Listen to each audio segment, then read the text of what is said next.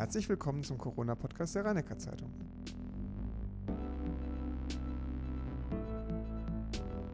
In der 64. Folge des Corona-Podcasts begrüßen wir Frank Roselieb. Er ist Direktor des Kieler Instituts für Krisenforschung. Außerdem ist er Mitglied im Corona-Expertenteam der schleswig-holsteinischen Landesregierung. Ich freue mich auf das Gespräch.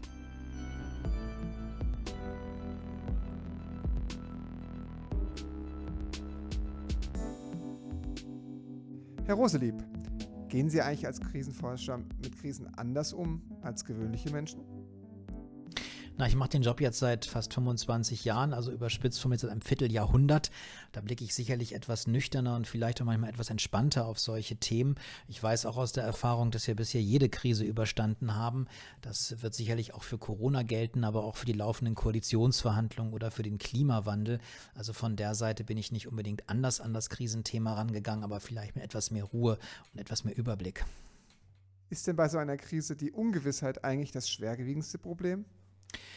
Na, nicht unbedingt. Also Ungewissheit ähm, über, kann über Prävention gesteuert werden. Das heißt, man bereitet sich auf solche Situationen vor, dass wenn das Ganze eintritt, man nicht lange nachdenken muss, was mache ich jetzt eigentlich, sondern erstmal in die Checkliste, in die Ablaufpläne guckt, um herauszufinden, gibt es da vielleicht etwas, woran ich mich orientieren kann. Das Hauptproblem bei Corona, bei den Koalitionsverhandlungen, aber auch bei der Flutkatastrophe im Ahrtal war immer die Reichweite der Entscheidungen, die sie treffen möchten und müssen. Das heißt, sie müssen Entscheidungen treffen, treffen, die sehr tief in das Leben der Menschen reingehen und äh, darum schauen die auch ganz genau hin. Die Entscheidungen müssen am Ende auch die richtigen sein, sonst haben sie auch im Amt ein gewisses Problem. Und da gilt eigentlich immer der Grundsatz, im Zweifelsfall sollte man überreagieren und nicht unterreagieren. Das haben sie auch im Ahrtal gesehen. Da haben viele Kreisverwaltungen sehr früh den Katastrophenfall ausgerufen, als noch gar nicht klar war, wie geht die Sache jetzt weiter. Ein Landrat hat es sehr spät gemacht, das war dann zu spät, wie sich heute gezeigt hat.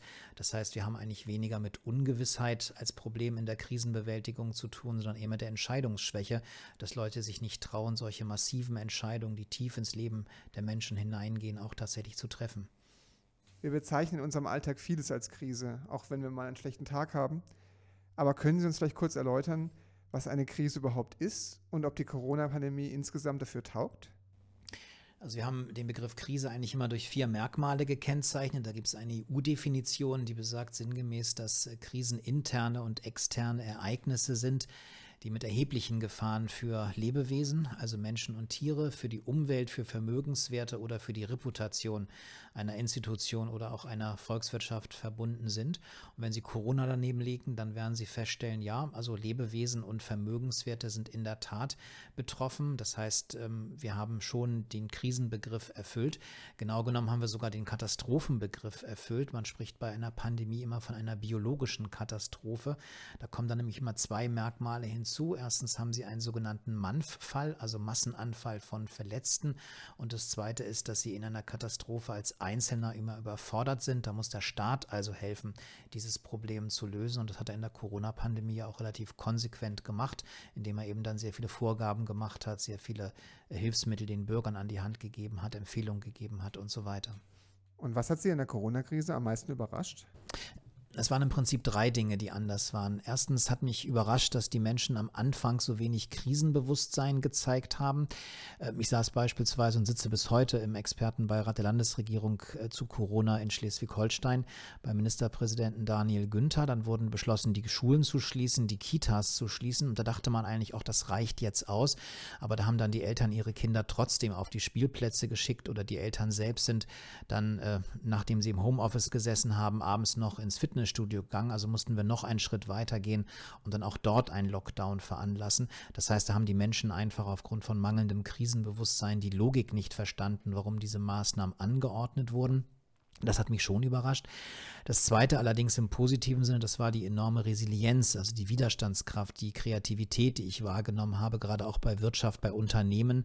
Da haben sich Gastronomen dann sehr schnell auf Außerhausverkauf eingestellt, Baumärkte, die eigentlich nie irgendwas mit Drive-In zu tun hatten, die haben dann Click and Collect eingeführt. Das hat also ziemlich gut geklappt. Da hat sich die Marktwirtschaft als recht krisenfit erwiesen. Und ähm, das dritte, was mich dann doch auch im positiven Sinne überrascht hat, war diese enorm zügige Entwicklung äh, der Krisenbewältigung, dass wir eben sehr schnell nach gerade mal einem Jahr einen Impfstoff parat hatten, der der Weg aus der Pandemie ist. Und dieser Impfstoff scheint ja gut zu sein. Er ist relativ hoch wirksam. Die Zahlen gehen zurück. Die Krankenhausbetten sind bei weitem nicht mehr so ausgelastet. Also eigentlich eine schlechte Sache, das mangelnde Krisenbewusstsein und zwei gute Sachen, die enorme Resilienz und auch diese recht schnelle, gute Krisenbewältigung dank, dank des Impfstoffs. Einigkeit über Corona-Maßnahmen war oft schwer zu erzielen. Das haben wir vor allen Dingen bei diesen langen Ministerpräsidentenkonferenzen gemerkt. Ist der Föderalismus in der Pandemie denn dann an seine Grenzen gekommen? Na, ich glaube ganz im Gegenteil. Der Föderalismus hat gerade in solchen Krisenzeiten seine Stärken ausgespielt. Wir haben uns vor 70 Jahren dafür entschieden, dass wir keine eine Krisenmanagerin in Berlin für 83 Millionen Deutsche haben, sondern eben rund 400 Krisenmanager installieren. Das sind die Landräte, die Oberbürgermeister. Die haben immer drei große Vorteile. Erstens sitzen sie vor Ort, das heißt, sie kennen die Probleme der Menschen, sie wissen, worauf man achten muss. Wenn Sie das bei uns hier im Norden sich angucken, da hat der Landrat des Kreises Nordfriesland sehr schnell gemerkt, oh Gott, wir müssen in der Corona-Pandemie zügig die Zweitwohnungsbesitzer, die ganzen Urlauber von den Inseln und Halligen kriegen, weil wir da eine medizinische Versorgung so gar nicht sicherstellen können. Daran hat er gedacht, auch der Ministerpräsident vielleicht in Kiel hat daran gedacht, aber die Bundeskanzlerin weit entfernt in Berlin hätte die Inseln und Halligen mit ihren speziellen Problemen gar nicht so im Blick gehabt. Der zweite Vorteil ist immer, dass die ganzen Rettungsorganisationen im Katastrophenschutz dezentral aufgebaut sind. Da hat der Bürgermeister oder auch die Landrätin unmittelbar Zugriff drauf, kann also schnell reagieren. Und das Dritte ist natürlich, dass wir keine Glaskugel auf dem Schreibtisch haben. Das heißt, so ein Wettbewerb der Landkreise, der Städte untereinander um die beste Lösung, der sorgt auch für gute Lösungen. Ein Einheitssystem könnte das nicht liefern. Auch das haben wir hier im Norden gesehen. Wir standen beispielsweise vor der Frage, sollen wir jetzt Touristen zulassen im Sommer, also Tagesgäste zulassen oder nicht. Mecklenburg-Vorpommern hat gesagt, wir machen das das nicht. Wir haben gesagt, wir machen das. Und wie sich in diesem Wettbewerbsvergleich gezeigt hat, hatte das Ganze keine Auswirkung auf die Inzidenzen. Die sind trotz Tagestouristen niedrig geblieben, aber dem Tourismus hat das sehr gut getan. Und hätten wir ein Einheitssystem, also ein zentrales Krisenmanagement ohne Föderalismus, dann wäre dieses Experiment gar nicht möglich gewesen. Dann brauchen wir doch in Deutschland einen Krisenstab, der mehr Befugnisse hat. Also Vorgaben könnten doch dann viel leichter kommuniziert werden. Ich glaube nicht, dass der einheitliche Krisenstab das tatsächlich leisten kann. Was allerdings wichtig ist, das sind halbwegs einheitliche Botschaften, die auch dann klar kommuniziert werden. Denn sie reisen natürlich durch ein Land. Selbst im Lockdown sind sie durchaus noch mobil. Und da ist es wichtig, dass es ähnlich wie im Straßenverkehr geregelt ist. Die Verkehrszeichen, die gelten einheitlich überall, wo sie sich gerade aufhalten. Aber wo dann das Parkverbotsschild aufgestellt wird, das entscheidet der Kreis, das entscheidet die Stadt vor Ort selbst, weil sie eben genauer weiß, wo Unfallschwerpunkte, wo Risikobereiche sind. In der Pandemie haben Sie es gesehen, da wurden recht einheitliche Botschaften formuliert.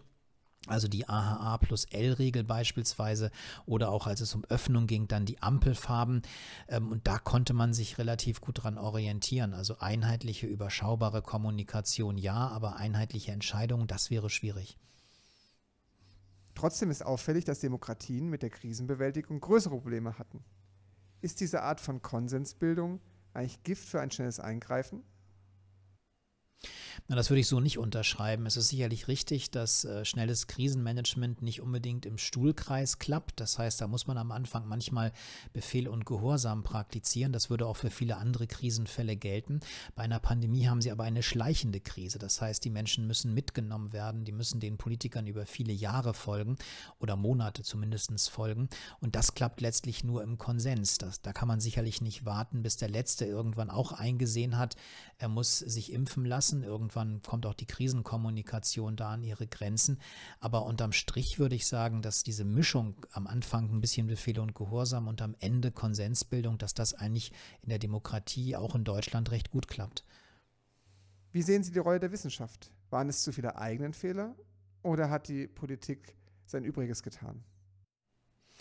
Also die Wissenschaft steckt in so einem Krisenfall immer in einer Zwickmühle. Einerseits hat sie natürlich Detailwissen, das die Politik nicht hat und braucht. Wenn Sie sich die Zusammensetzung der Runde hier in Schleswig-Holstein anschauen, wir sind insgesamt neun Experten, die die Landesregierung beraten. Die kommen aus einem sehr breiten Bereich. Da gibt es den Pneumologen, den Lungenspezialisten, es gibt den Infektionsmediziner, es gibt die Juristin, es gibt die Sozialpsychologin, den Wirtschaftsforscher und so weiter.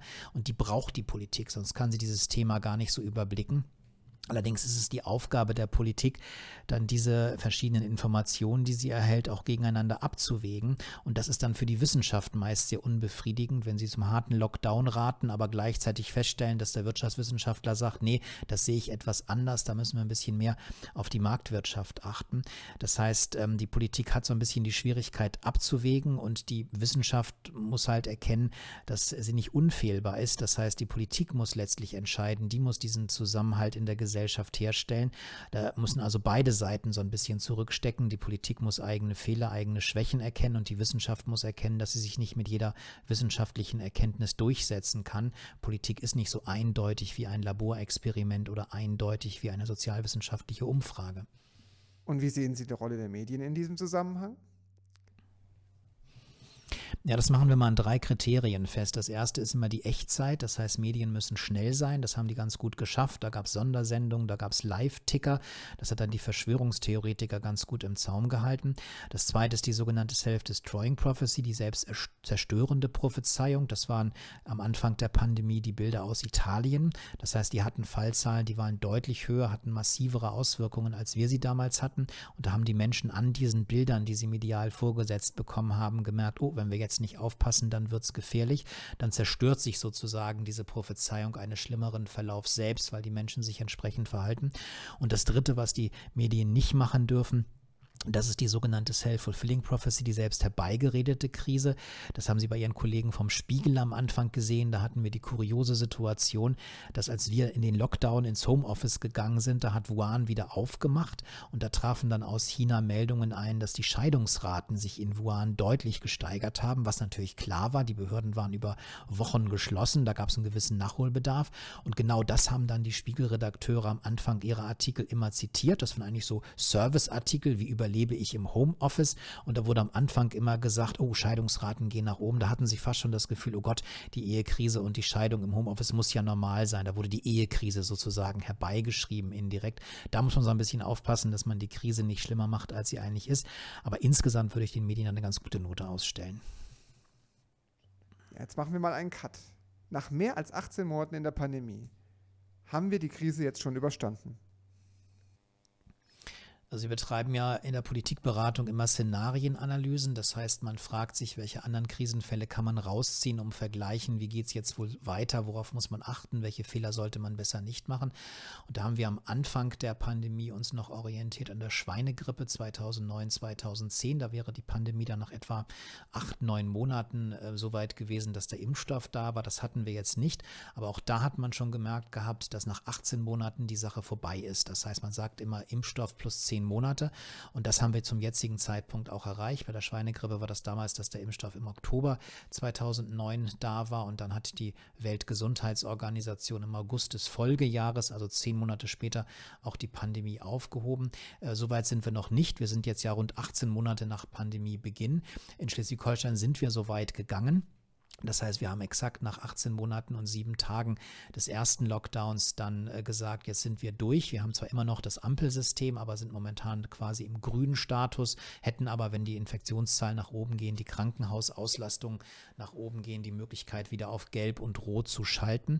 Also von der Seite würde ich sagen, ja, wir sind mit dem Gröbsten durch, zumindest hier im Norden, wo die Inzidenzen auch recht niedrig sind. Das Virus selbst wird bleiben. Wir haben heute noch Schweinegrippeviren, die in der Welt zirkulieren, die können Sie nach nachweisen. Sogar die spanische Grippe lässt sich wohl noch angeblich in einigen Laboren finden. Also das Virus bleibt, aber für die meisten Menschen hat das Virus dann sein Schrecken verloren. Halten Sie das Konzept eigentlich für schlüssig, dass man auf eine Impfpflicht verzichtet, stattdessen die Quarantäneregeln für ungeimpfte verschärft?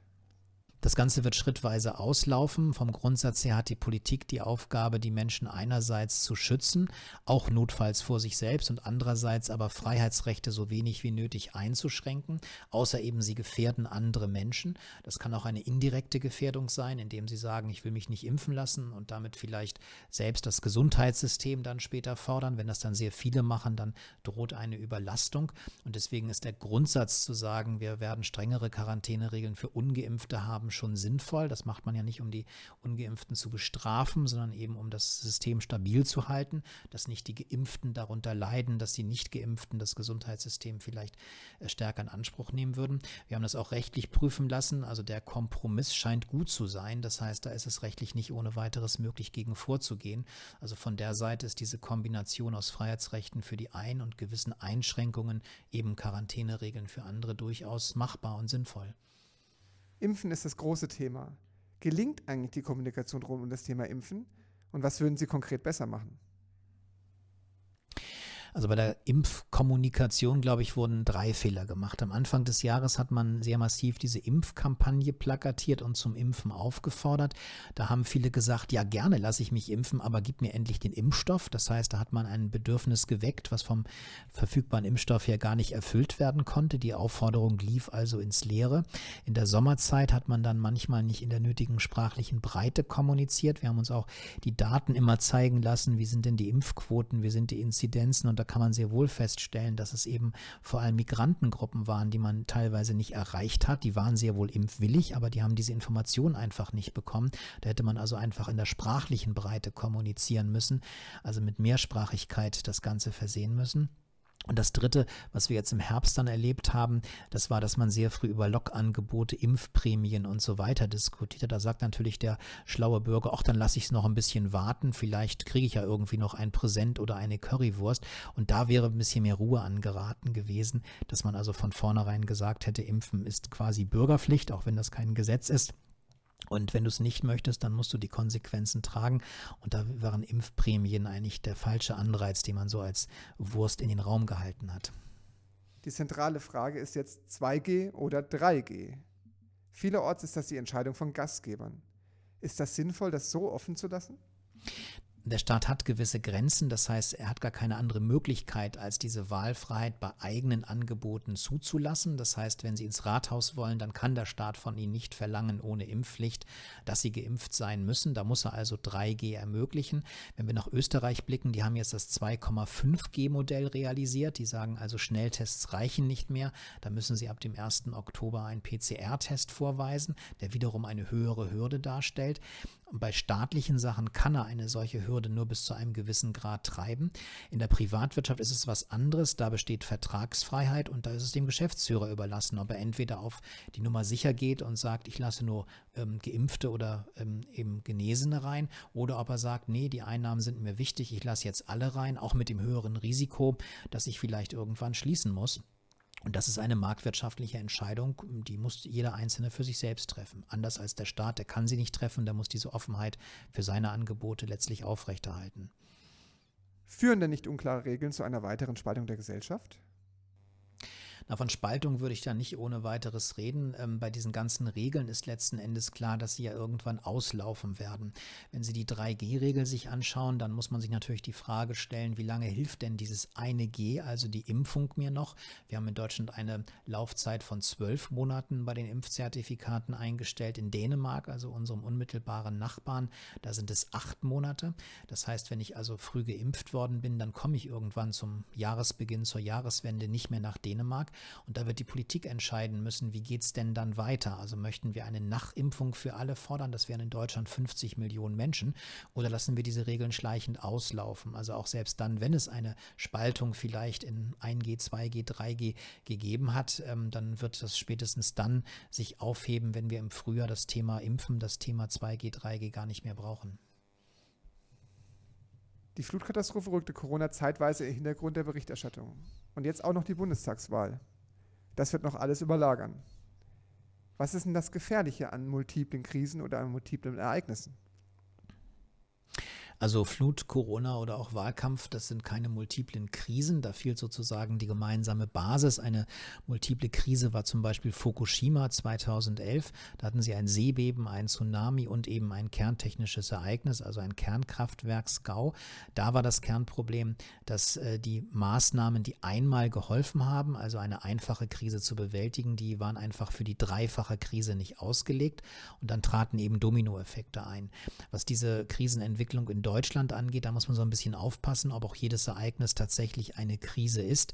Die A-Flut zum Beispiel, ähm, die war eine Krise, die es in der Vergangenheit auch schon gegeben hat. Wenn Sie sich die historischen Krisenstände der 1900er, der 1800er Jahre sich anschauen, werden Sie feststellen, dass die Flut teilweise wesentlich höher war. 1804 beispielsweise. Also von der Seite war das eine Krise, die kannten die Menschen. Das war ein wiederholtes Ereignis und man wusste, ja, das kommt halt alle Jahrzehnte wieder einmal vor. Damit kann man umgehen. Äh, beim Wahlkampf weiß man auch, ähm, da wird zum einen rhetorisch gerne mal mit die Krisenkarte rausgezogen, um sich als Retter zu präsentieren. Beim Klimawandel, der ja fraglos gegeben ist, haben äh, die Grünen das versucht, sind aber nicht erfolgreich gewesen. Da fehlten irgendwie die Bilder. Also das Krisenthema haben die Menschen, zumindest die Mehrheit der Menschen im Kopf irgendwie abgehakt. Das ist noch gar keine Krise für sie. Und bei Corona merken wir immer wieder, es klingt langsam ab, da ist die Krise gar nicht mehr so präsent. Also von der Seite, glaube ich, befinden wir uns eher auf der guten Entwicklung der Krise, nicht unbedingt auf der schlechten. Was kann die Politik von der Corona-Pandemie denn insgesamt lernen? Na, er muss vor allem die sogenannten Extremrisiken im Blick behalten. Da gehört auch die Corona-Pandemie zu. Das sind immer Situationen, die kommen relativ selten vor, haben dann aber massive Folgen. Deswegen weigert sich die Politik auch im Kopf immer so ein bisschen daran, Geld zu investieren. Wir nennen das auch Loser-Paradoxon. Das heißt, wenn Sie einem Politiker Geld geben, um ein notleidendes Unternehmen zu retten oder in Zukunftstechnologien zu investieren, dann würde er immer das notleidende Unternehmen retten, weil er eben die Erfolge unmittelbar sieht. Das wäre bei Zukunftstechnologien gar nicht so klar. Und da muss die Politik bereit sein, auch sich bewusst machen, dass diese Extremrisiken das sind, was die Gesellschaft verändert. Das ist der Klimawandel genauso wie zum Beispiel die Digitalisierung, aber auch mit den Risiken, die dahinter stecken. Bei der Digitalisierung zum Beispiel der Blackout, also ein längerfristiger Stromausfall, aber auch eine Sabotage solcher Anlagen im Rahmen des Cybercrime, aber auch des Cyberwar. Und äh, da muss die Politik sehr wachsam sein, dass sie nicht mit einer Entscheidung, wir setzen jetzt voll auf Digitalisierung, sich eine weitere Krise einhandelt. Da ist ein bisschen Vielfalt notwendig. Ich bin auch kein Freund davon, dass man im Rahmen der Energiewende jetzt alles andere abschaltet, weil man durchaus ja Erfahrungen gemacht hat. Kohle läuft momentan recht stabil, Atomkraftwerke liefen recht stabil. Langfristig kann man sich davon gerne verabschieden. Man sollte aber nicht durch eine überhastete Energiewende, überhastete Digitalisierung jetzt sich weitere Probleme anhalten, die man vielleicht mit einem breiten breiter aufgestellten Portfolio, also Redundanz nennen wir das in der Krisenforschung, hätte vermeiden können. Werfen zum Abschluss einen Blick in die Glaskugel. Was könnte unsere nächste Krise sein? Und sind wir darauf vorbereitet, also besser als bei Corona? Nein, wir waren auf die Corona-Pandemie relativ gut vorbereitet. Es war also gerade kein sogenannter schwarzer Schwan. Als schwarzen Schwan bezeichnet man immer Ereignisse, die man so noch nicht gesehen hat. Das waren beispielsweise die Terroranschläge in New York. Da hatten sie die Situation, dass man auch davor schon das Gepäck der Reisenden kontrolliert hat, weil man dachte, ja, die können vielleicht ähm, eine Bombe an Bord schmuggeln, aber gehen dann selbst nicht mit an Bord. Ähm, bei diesem Terroranschlag war das so, dass die Piloten selbst ihr Leben geopfert haben, um diesen Terroranschlag zu verüben üben, mit der Konsequenz, dass man dadurch die Krisenmanagementmechanismen anpassen musste.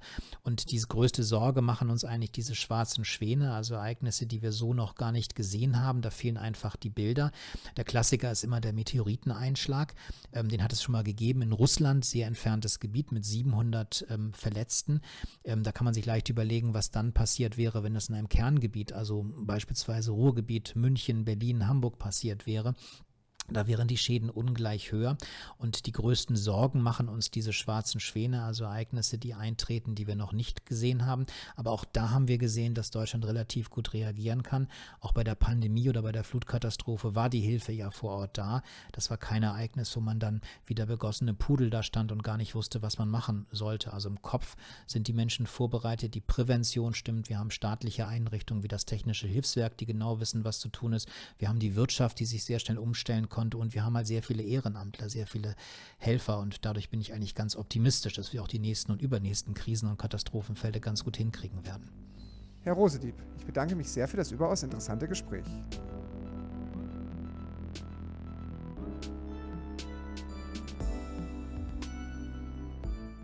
In der nächsten Woche macht RNZ-Chefredakteur Klaus Welzel weiter mit dem Heidelberger Chefvirologen Hans-Georg Kreuslich. Sie blicken auf den Corona-Herbst und ob wir die vierte Welle tatsächlich noch fürchten müssen.